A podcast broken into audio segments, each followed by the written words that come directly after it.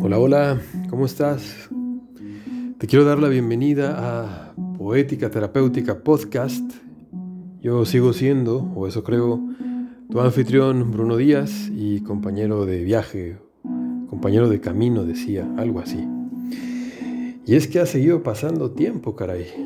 Sigo sin poder regularizar este espacio cada semana, pero allá vamos, allá vamos. Las cosas son como deben ser. No sé si deben, tiene un lugar, pero pues son como son.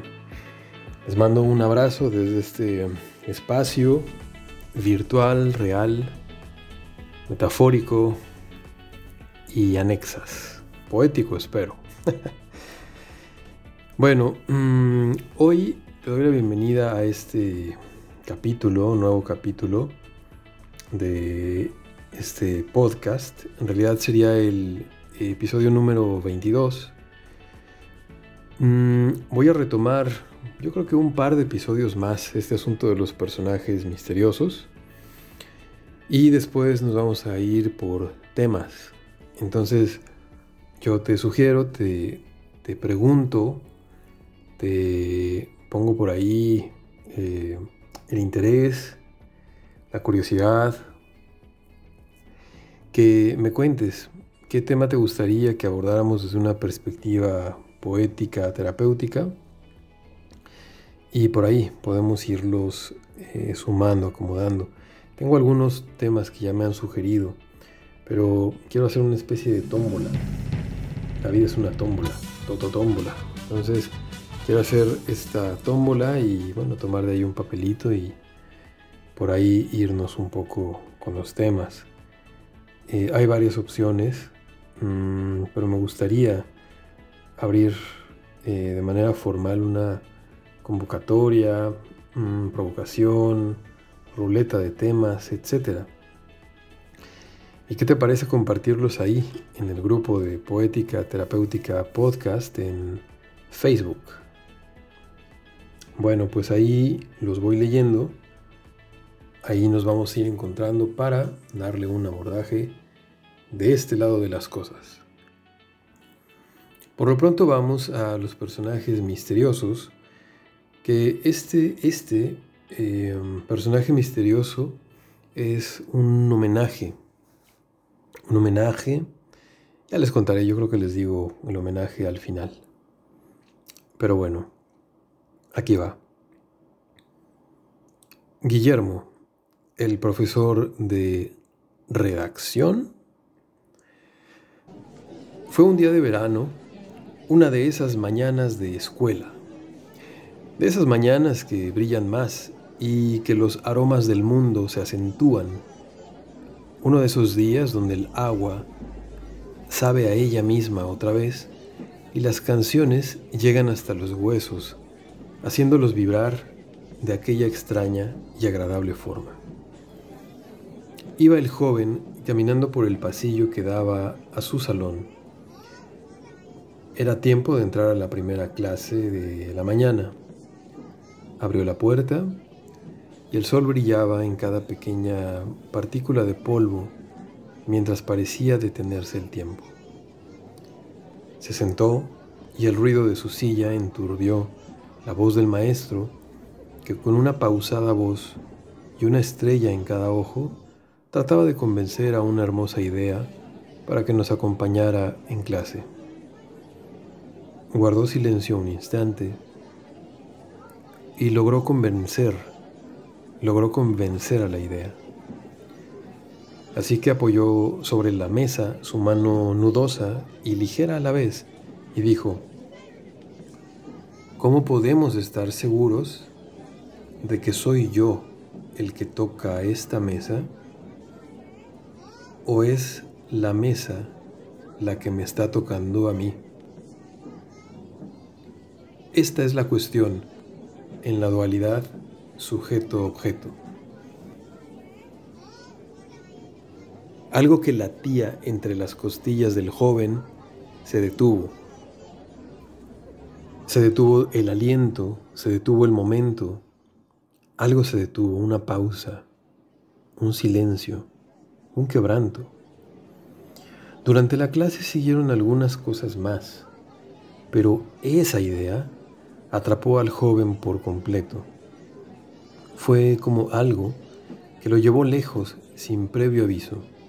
Ahí estaba él, como embelesado con la idea, como si una puerta secreta, pero intuida, se hubiera abierto de par en par ante su atónita mirada. Al concluir la clase, algunos compañeros se ponían de acuerdo para la fiesta del fin de semana, mientras comentaban como al descuido que Guillermo, el memo de Filos, tal vez estaba ya un poco viejo, a lo mejor cansado o medio psicótico. Eso de que la mesa lo tocara, ¡ah, qué ocurrencias!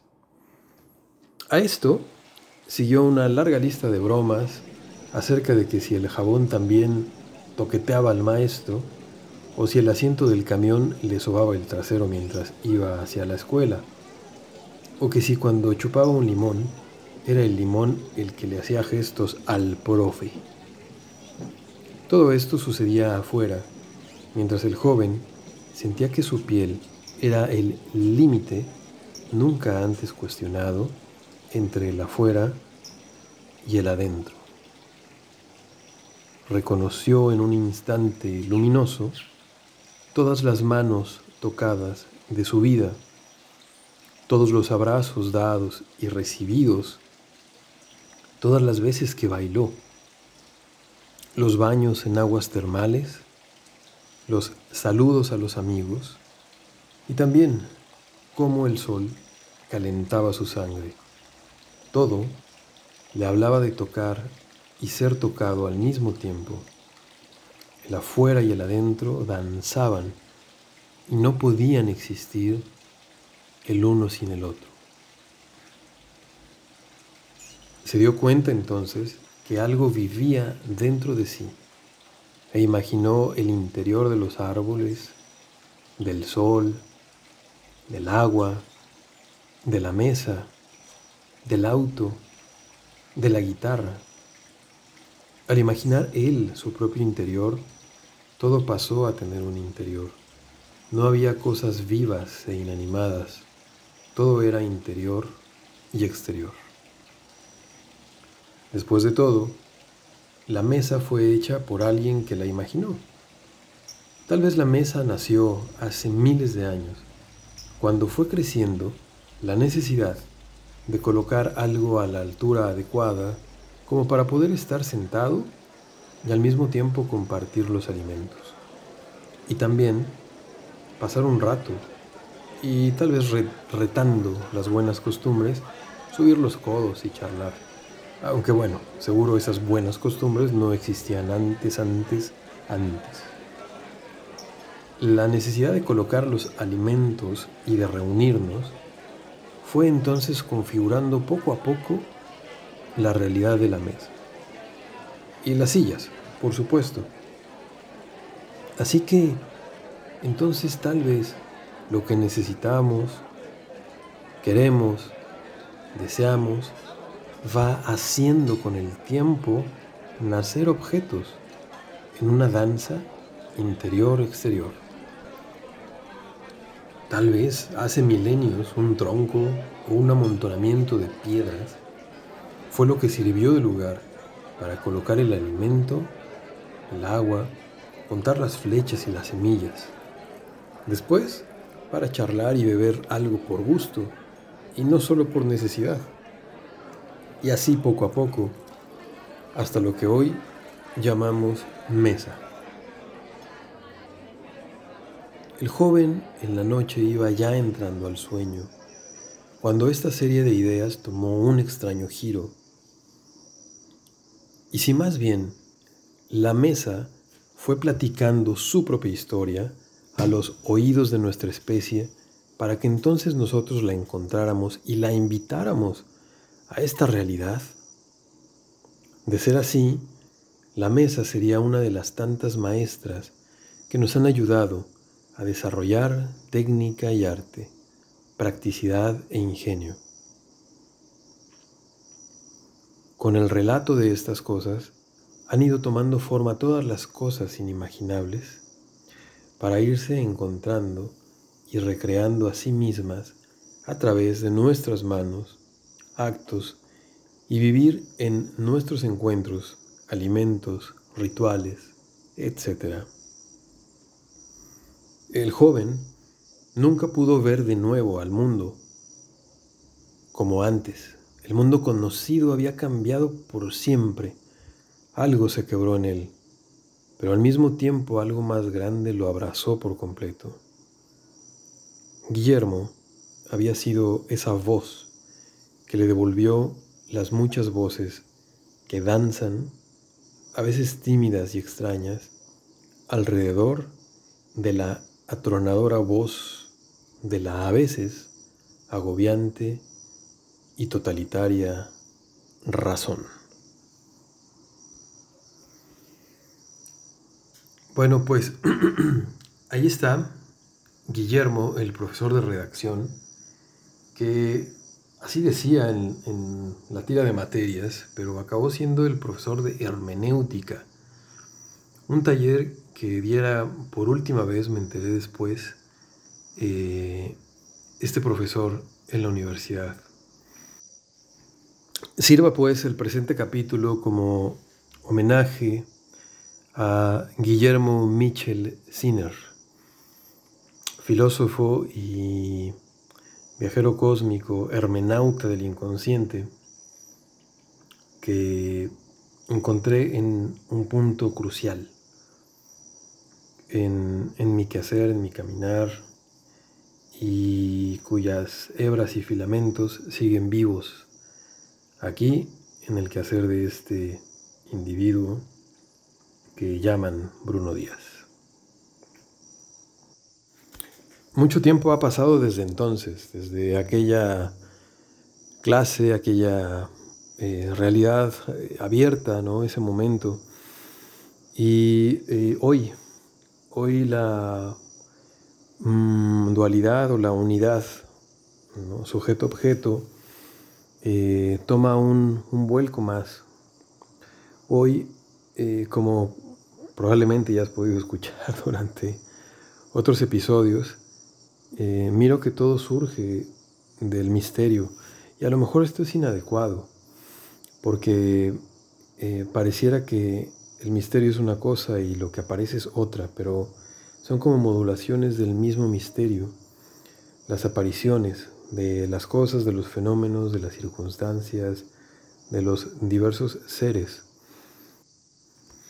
Y nosotros vivimos en un universo humano, un universo humano que tiene sus configuraciones, límites y alcances, y estamos, digamos, eh, cercados por nuestra propia percepción. Nuestra propia percepción que es al mismo tiempo una puerta de ida y una puerta de entrada del mismo misterio. Entonces es como si de pronto el misterio desde adentro de sí mismo brota y surgen seres, manifestaciones que perciben a sí mismos y el misterio. Es decir, que creo que estamos hechos, un poco haciendo tal vez una paráfrasis a Shakespeare, cuando él decía en voz de Próspero que estamos hechos de la misma materia que nuestros sueños, bueno, eh, seríamos nosotros la misma materia, por decirlo de alguna manera, la sustancia del misterio, que de pronto mmm, se hace consciente o surge una conciencia o se da cuenta de que percibe, de tal manera que nuestra eh, ofrenda al mundo, al universo, es nuestra percatación, nuestra percepción. Imagínate la hermosura de ofrecer a una mesa, a un árbol, a una piedra, al mar, eh, al cielo, ofrecer tu percepción. Así como ofrezco, ofrendo mi percepción de este momento, de esta flor. Flor, te ofrendo esta percepción. bueno, eh, por ahí con el tema de la dualidad, la polaridad, sujeto-objeto en aquel momento y hoy, bueno, en esto otro que mm, a donde las palabras no pueden llegar, a donde la poesía apunta, señala y donde la poética terapéutica toma en cuenta para que forme parte de tu vida. Muy bien, pues hasta aquí el episodio de hoy. Continuamos, eh, yo espero que la siguiente semana, para otro episodio más de Poética Terapéutica Podcast. Hoy la práctica será que tú sientas que se borra la dualidad sujeto-objeto con el próximo objeto que tomes entre tus manos, un vaso, un cuaderno, tu suéter, una pluma, lo que sea, y sientas la frontera del tacto entre ambos, sabiendo que todo está inmerso en tu percepción y tu percepción está inmersa en el misterio sin tiempo, sin espacio, sin lugar, a través de todos los tiempos, espacios y lugares. Hasta aquí el episodio de hoy, amigas, amigos de Poética Terapéutica. Nos vemos la siguiente con este anfitrión en este espacio y esta compañía de viaje. Hasta la próxima.